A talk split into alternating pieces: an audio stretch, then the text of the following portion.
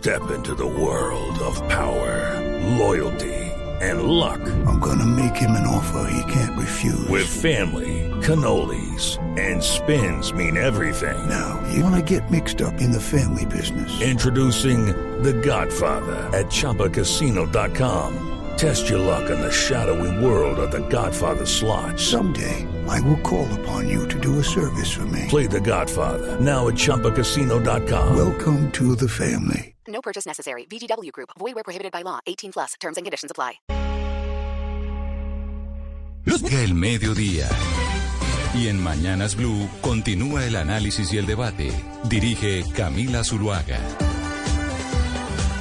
A las 12 del día nos volvemos a conectar, 12 del día 17 minutos con nuestros oyentes que estaban en sus noticieros locales en Medellín, en Barranquilla, en Cali, en Bucaramanga. Gracias por seguir aquí con nosotros en la edición eh, central de Mañanas Blue. Seguimos también a través de nuestra señal en vivo en YouTube de Blue Radio en vivo para que no solo nos oigamos, sino que también nos veamos. Como les decía desde más temprano, pues hay muchas preguntas que nos hacen los oyentes a través del chat de YouTube, a través del 301 764 4108 sobre lo que ha pasado con el caso del coronel Dávila Torres, cuándo va a salir la autopsia, cuánto debería demorarse medicina legal en estos casos. Y por eso vamos a hacer un recuento, obviamente, de lo que ha sido esta historia, hasta desde en dónde empezamos y por qué estamos aquí, lamentablemente hablando del fallecimiento de un coronel. Pero antes quiero saludar a Carlos Valdés. ¿Quién es Carlos Valdés? Carlos Valdés fue director de medicina legal durante ocho años. Si yo no me equivoco, es la persona que más tiempo ha estado al frente del Instituto de Medicina Legal. El doctor Valdés presentó su carta de renuncia en el 2018 por el caso de Jorge Enrique Pisano, excontroler de la Ruta del Sol 2. Y recuerdo muy bien que cuando el eh, doctor Valdés presentó su carta de renuncia, Muchos dijimos en los medios de comunicación, oiga, primera vez que alguien se hace responsable de algo en este país, a pesar de no haber sido el que cometió el error directamente. Por eso para mí es un honor saludarlo a esta hora aquí en Mañanas Blue, doctor Valdés. Gracias por acompañarnos. Muy buenas tardes ya, Camila, a usted y todos los oyentes, muy gentil. Doctor Valdés, usted nos va a poder dar muchas luces desde el conocimiento que tiene del Instituto Colombiano de Medicina Legal. Es cierto lo que yo dije, usted ha sido la persona que más al tiempo ha estado al frente de esa entidad, ¿cierto? No, en el primera, en el primer periodo del siglo pasado, El doctor Guillermo Uribe Cuaya duró como director cerca de 45 años. Ah, 45 años. 45 años, que es la primera etapa, el primera, la primera mitad del siglo, del siglo XX.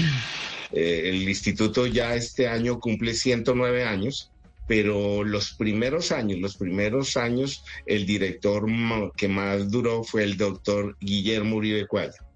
Bueno, pero entonces usted nos va a ayudar con muchas preguntas que no solo tenemos nosotros, sino que tienen los oyentes frente a este caso, pues que además eh, salpica la presidencia de la República y que es muy importante. Por eso también déjeme saludar a Julián Quintana, quien es eh, fue director del CTI de la Fiscalía y que también con su conocimiento nos puede ayudar a tener un poco de luces al respecto. Doctor Quintana, gracias por acompañarnos el día de hoy. Bienvenido.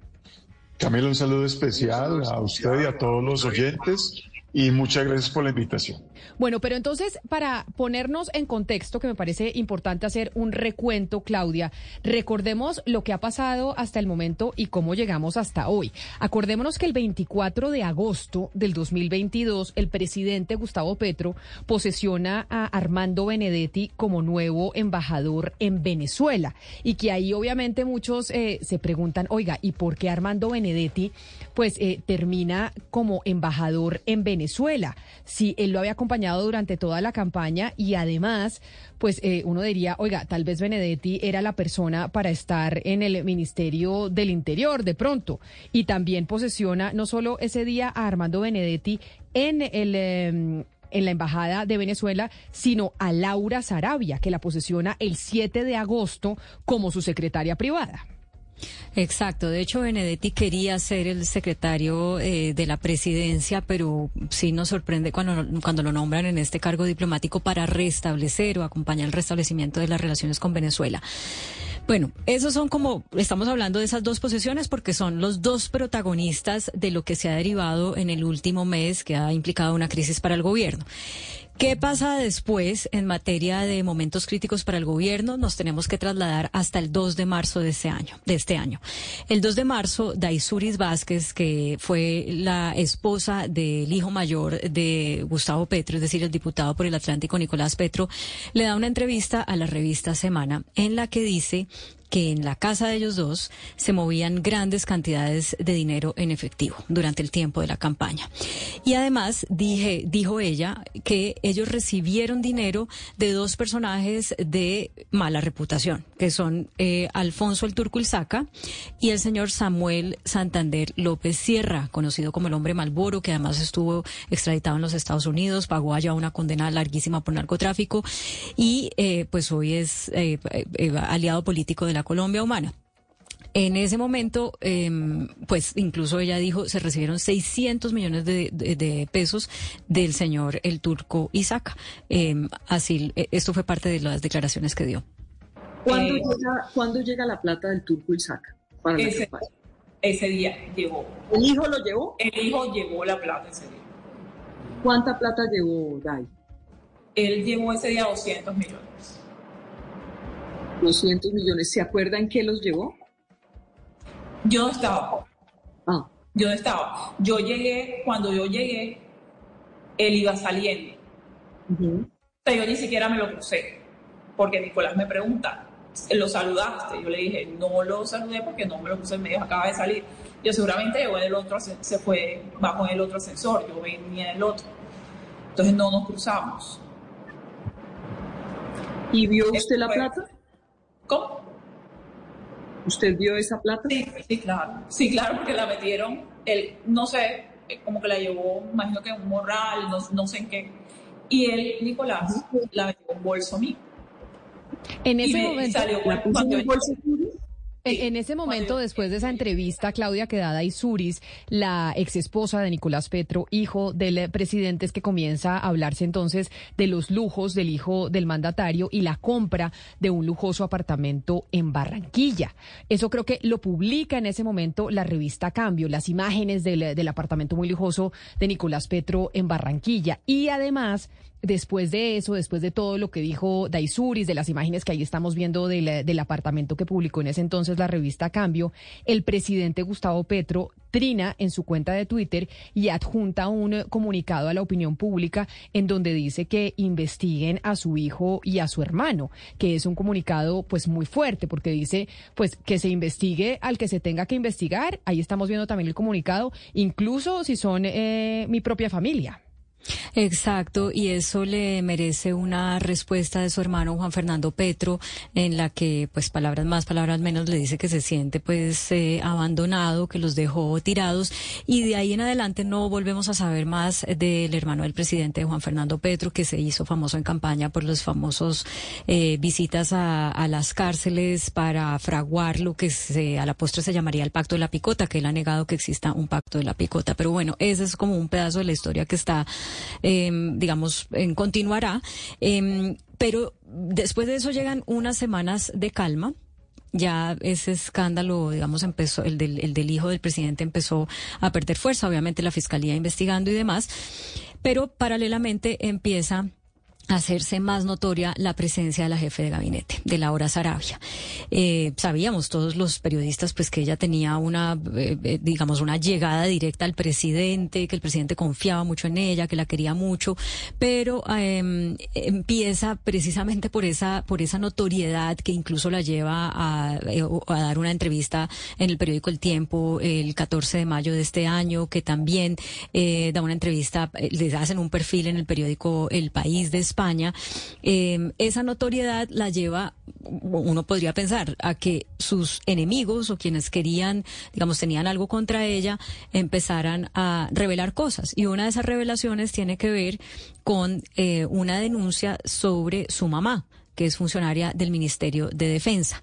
Eh, bueno, una denuncia que tiene que ver con que no habrían llegado a tiempo unos dineros para unos pagos, no es algo que tenga que ver con, con corrupción ni con robo ni nada de eso, pero sí ponen, digamos, eh, exponen el nombre de su mamá y ahí Laura Sarabia pasa de ser, como vemos en estas fotografías en nuestro canal de YouTube, digamos, el personaje, eh, digamos, heroico de, de, la Casa de Nariño a mostrarse ya a unos lados, digamos, un poco con, conflictivos para ella y que hacen ruido al gobierno. Y hacen ruido, entre otras, por lo que usted está mencionando, Claudia, que ella se vuelve una imagen y una figura muy visible y empieza a tener eh, figuración en la prensa internacional, en las reuniones con los ministros, con los periodistas. Ella, sin duda alguna, empieza a ser una voz muy importante del gobierno a través de Twitter y demás. Y por eso, lo que pasó el 27 de mayo, y es la publicación de la revista Semana eh, de una entrevista a Marele Bismesa, su niñera, o ella decía que era la niñera,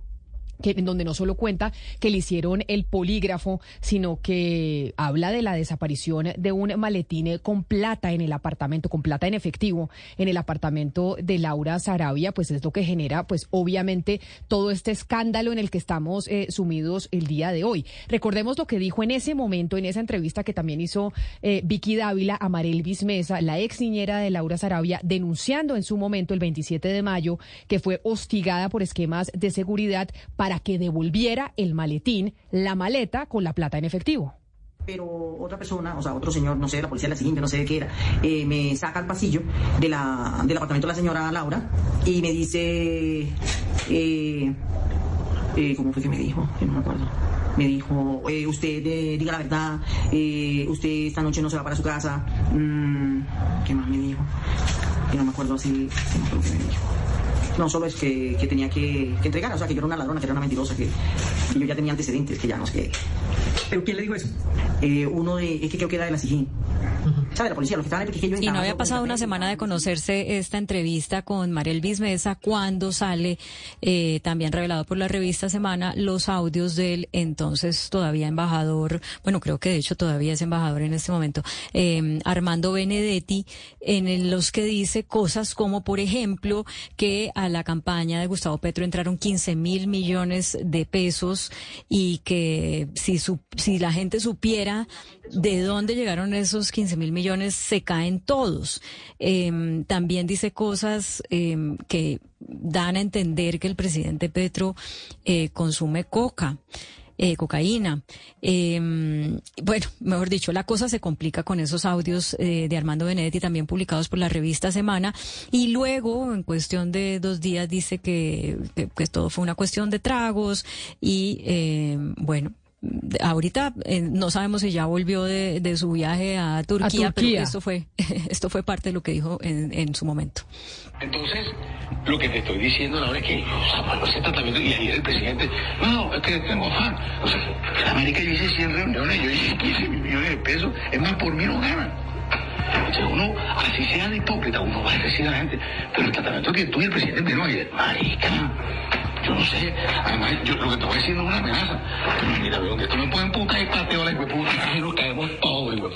Y ese es uno de los audios que además es difícil de entenderle como habla, porque habla pues muy costeño el, el embajador Armando Benedetti. Pero mire, acá está el otro, Claudia, en donde menciona lo que usted estaba diciendo, y es eh, que los votos y la plata en la costa, pues se dieron gracias a él, y por eso estaba reclamando un espacio político.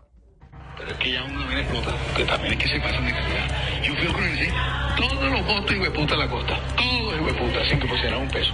Y además esa plata se fue para el Pacífico. ¿Quién me hecho ahora nada? Güey, que tienen que ir hueputa, ¿quién fue el que puso la plata? Me jodan la hueputa vida, me jodan la vida porque lo que pasó ayer y antes, una mierda, Laura, de parte tuya y de parte del presidente. Y prepárense porque en cualquier momento reclamo mi espacio político. Y no lo hagan para que vean. Y si cree que es una amenaza, es una amenaza. Y si quiere dar, grado, exploto, porque ayer ustedes me maltrataron como una mierda. Y eso no se le hace a Benedetti. Y eso no se le hace a Benedetti y ahí explotó todo. Y el 2 de junio el presidente Petro pues oficializa la salida de Laura Sarabia, su jefe de gabinete que se había vuelto tan importante. Ahí mostrábamos las entrevistas y pues también del embajador Armando Benedetti en Venezuela. Y mientras se investiga, mi funcionaria querida y estimada, y el embajador de Venezuela se retiran del gobierno para que desde el poder que implica esos cargos no se pueda tener ni siquiera la desconfianza de que se va a alterar los procesos de investigación, que no nos corresponden a nosotros, le corresponden a las autoridades competentes para ello. Y las autoridades competentes en medio de la investigación, cuando aún decíamos, bueno, ya imposible que esto tenga algo adicional, deberíamos es tener la verdad de qué fue lo que pasó con la plata, de dónde salió el maletín, por qué las interceptaciones. Resulta que el 9 de junio, el viernes de la semana pasada, se produce la muerte del coronel de la avanzada presidencial, Oscar Dávila Torres. El presidente, después de que se conoce la muerte del coronel Dávila Torres, pone el siguiente trino en donde menciona que pues se trató de un suicidio. Y ahí es la pregunta que nosotros nos hemos hecho desde el fin de semana y es ¿por qué el presidente puede decir sin un dictamen de medicina legal si se trató de un suicidio o no?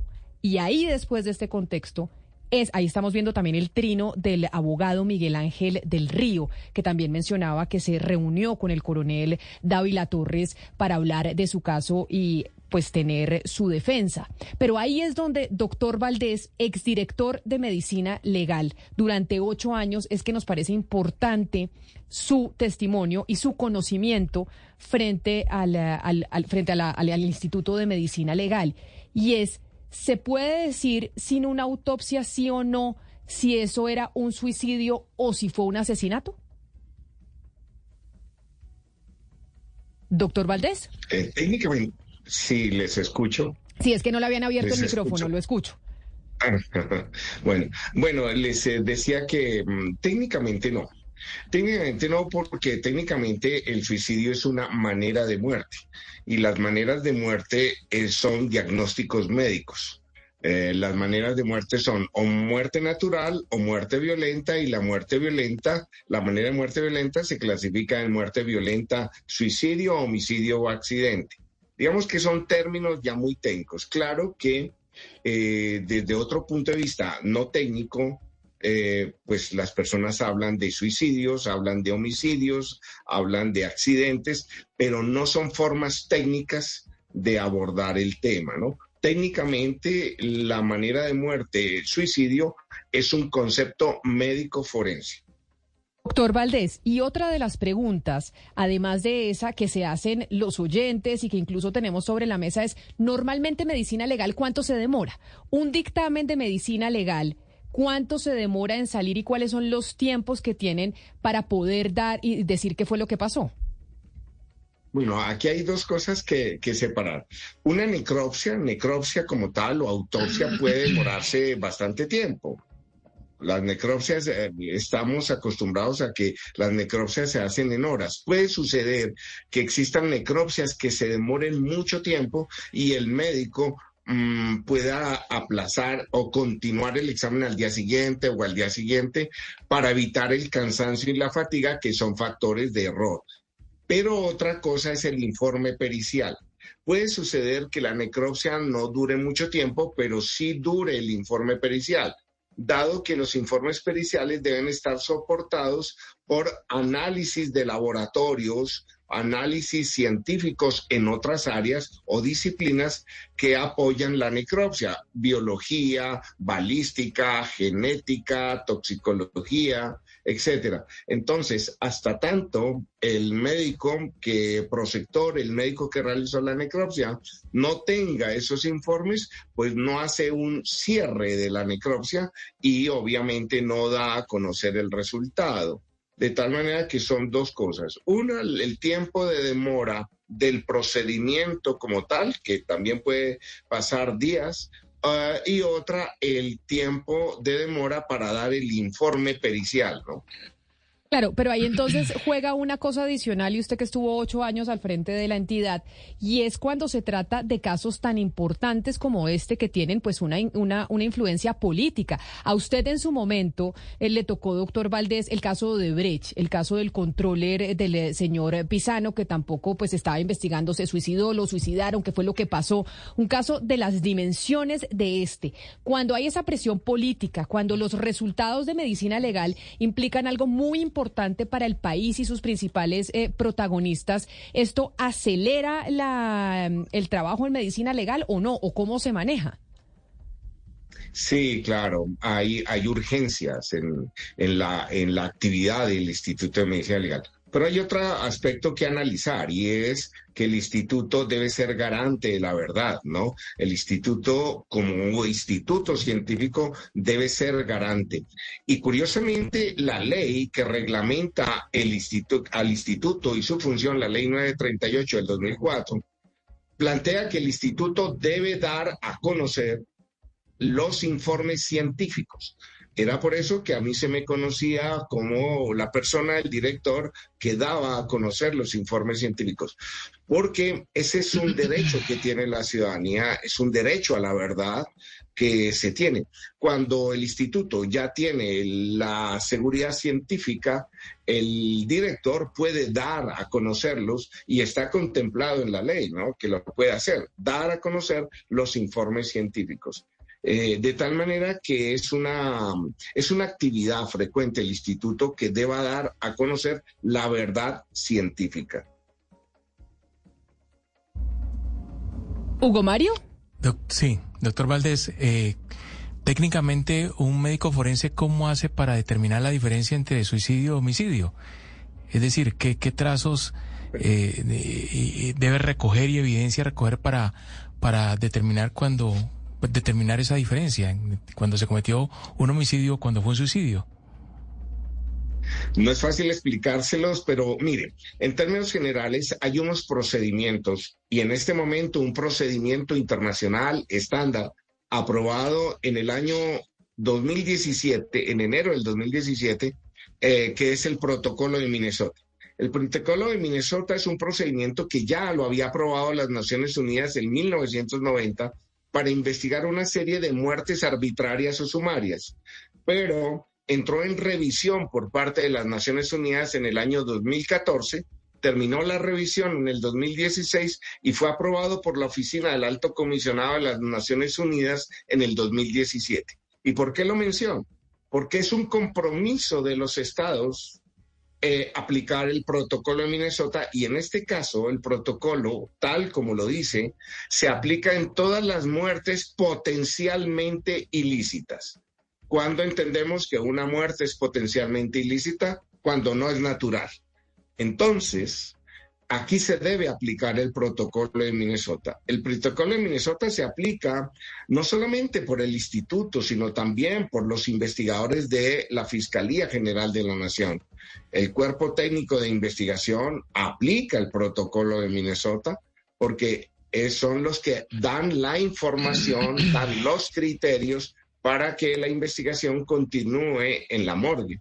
De tal manera que es una, es una secuencia la aplicación del protocolo de Minnesota nos permite entender si la manera de muerte es violenta y si es violenta hay criterios para poder determinar si el evento se inició en la misma persona.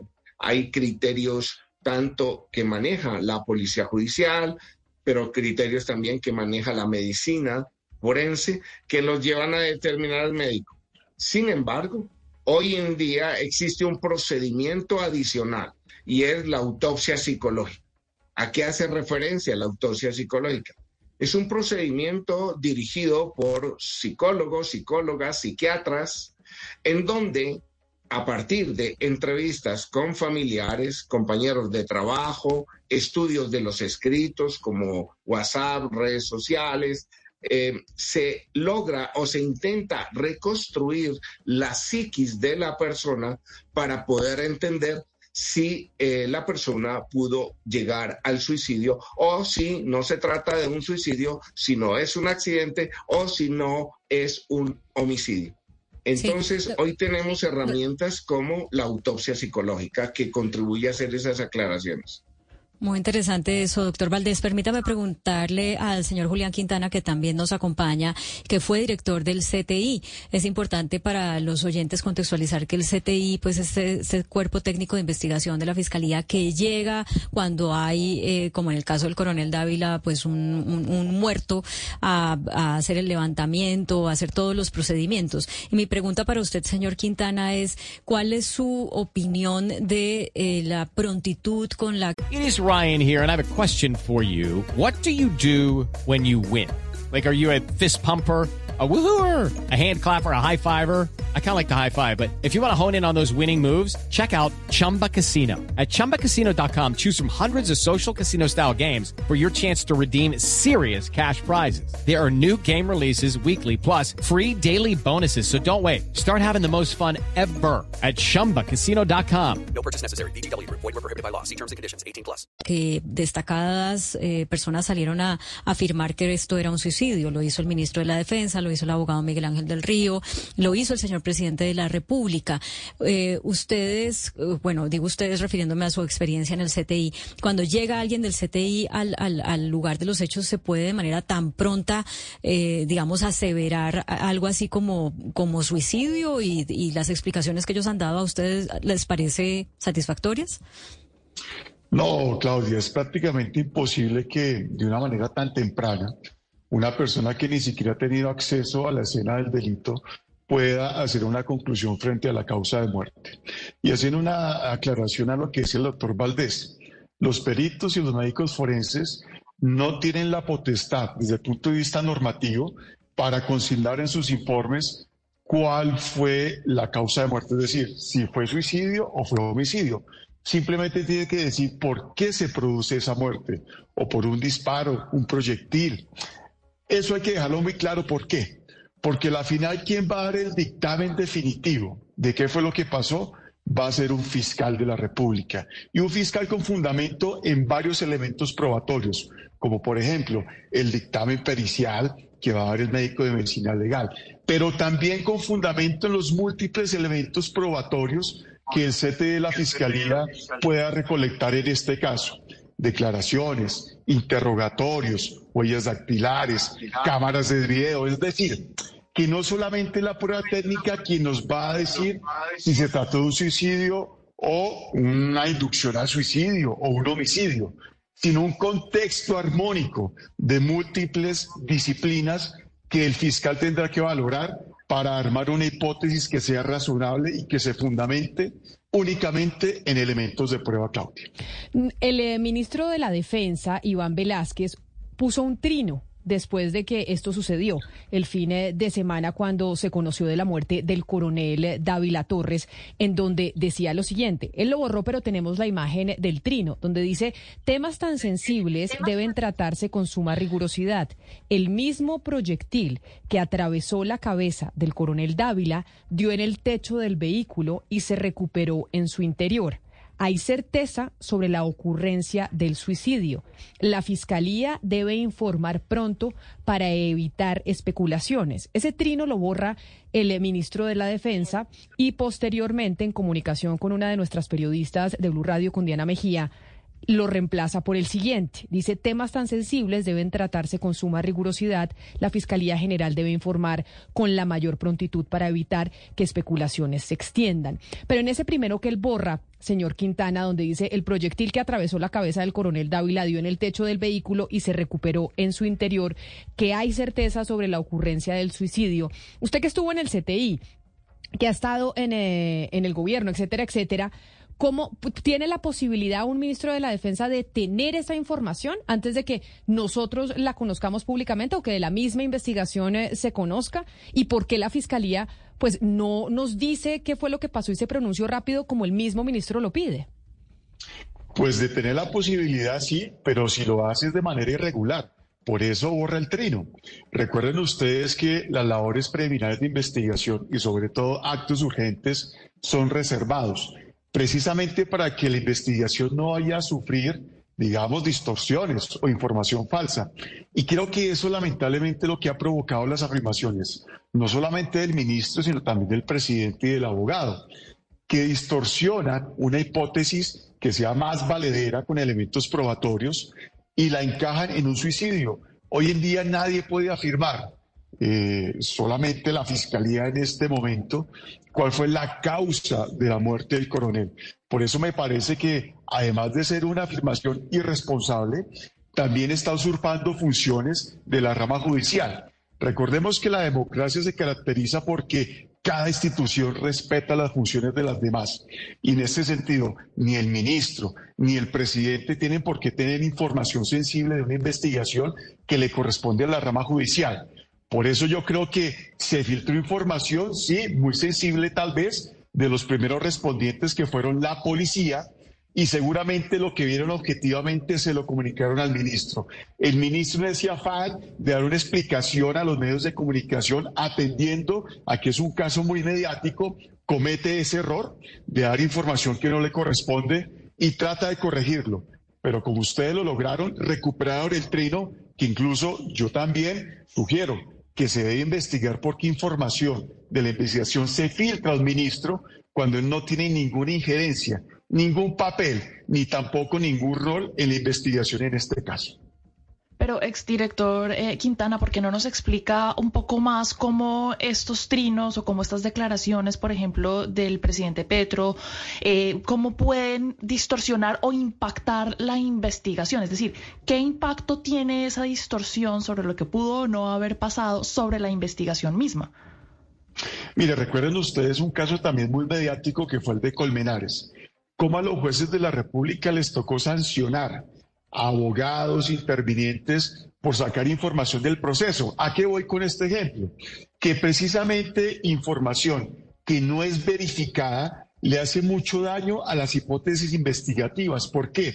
Porque cuando trascienden hipótesis en medios de comunicación, comienzan a aparecer falsos testigos, entonces el vecino dice, sí señor, yo vi que se suicidó, el otro vecino dice, como yo escuché las noticias, entonces yo veo que fue un homicidio violento, y lo que hacen es crear un sinnúmero de especulaciones que le hacen mucho daño a la investigación. Por eso no en vano, nuestra ley 906 establece que esta etapa es especialmente reservada, precisamente para que la investigación se atenga de manera objetiva a elementos probatorios que se produzcan en la escena del delito.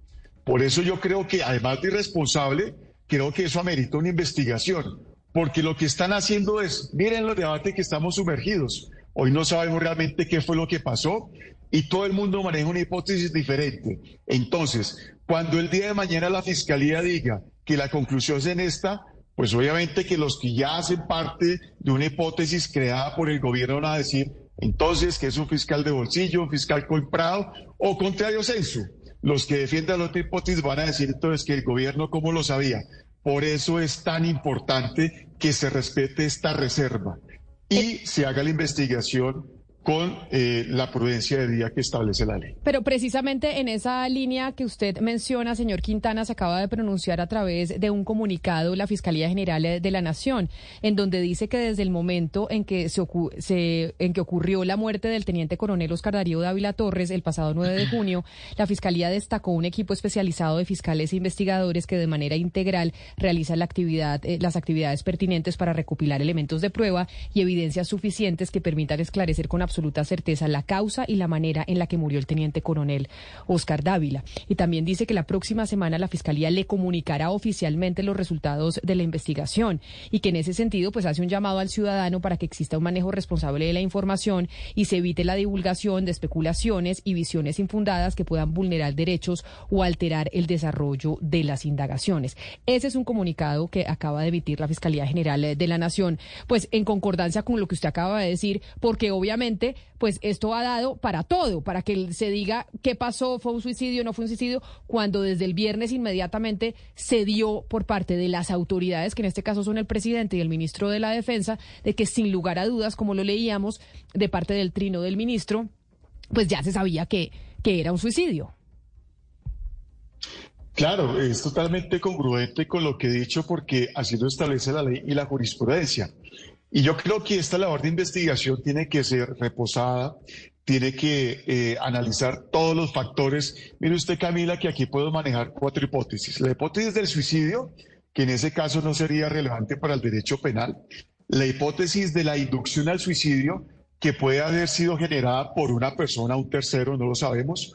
La hipótesis del homicidio como instrumentalización cuando se coacciona una persona para que él mismo se mate y la hipótesis de que sea un tercero que de manera directa haya matado al coronel. Miren ustedes las gamas de hipótesis. ¿De qué depende que concluyamos cuál fue la que se dio en el caso en concreto? De los elementos probatorios. Y esos elementos probatorios, como bien lo señala el doctor Valdés, tienen que ser analizados en contexto, con los protocolos que ayudan mucho. Pero en definitiva, yo creo que la responsabilidad de la información es muy importante. Obviamente que a esto se sustraen los medios de comunicación que tienen un deber de informar lo que pasa, sin duda alguna, como lo ha dicho la Corte Constitucional. Pero ya el gobierno tiene que ser responsable y limitarse en las declaraciones que dé. Porque, repito, insisto, le hace mucho daño a la investigación, a no ser, pensando mal, ojalá me equivoque, que ellos quieran direccionar las conclusiones de la Fiscalía tratando de ocultar algo más allá que eso sí me parecería muy extraño. Respecto a eso, vale, eh, es pertinente indicar que el ministro de la Defensa, en declaraciones que dio ayer, insistió en el suicidio. Dijo textualmente que había cámaras en el sector, que la fiscalía recuperó esos videos, que hubo una inspección al vehículo, que también hubo entrevistas y todo lo que se realiza naturalmente en situaciones como estas y que por todo ese conjunto de elementos afirmamos que se trata de un suicidio. Estas fueron declaraciones que dio el ministro de la Defensa el día de ayer. Es decir, eh, no ha salido todavía el, dictamen de la Fiscalía, ya sabemos que va a salir la próxima semana, pero el ministro de la Defensa ha insistido en lo mismo que fue su redacción inicial, que fue decir que fue un suicidio. Tengo una pregunta. Señora. No, es que precisamente sobre eso, Claudia, como estamos en medio de la polarización, en donde ah, si hay un enfrentamiento sin lugar a dudas entre el gobierno nacional y la Fiscalía General de la Nación, y doctor, doctor Valdés, el Instituto de Medicina Legal depende de la Fiscalía General de la Nación.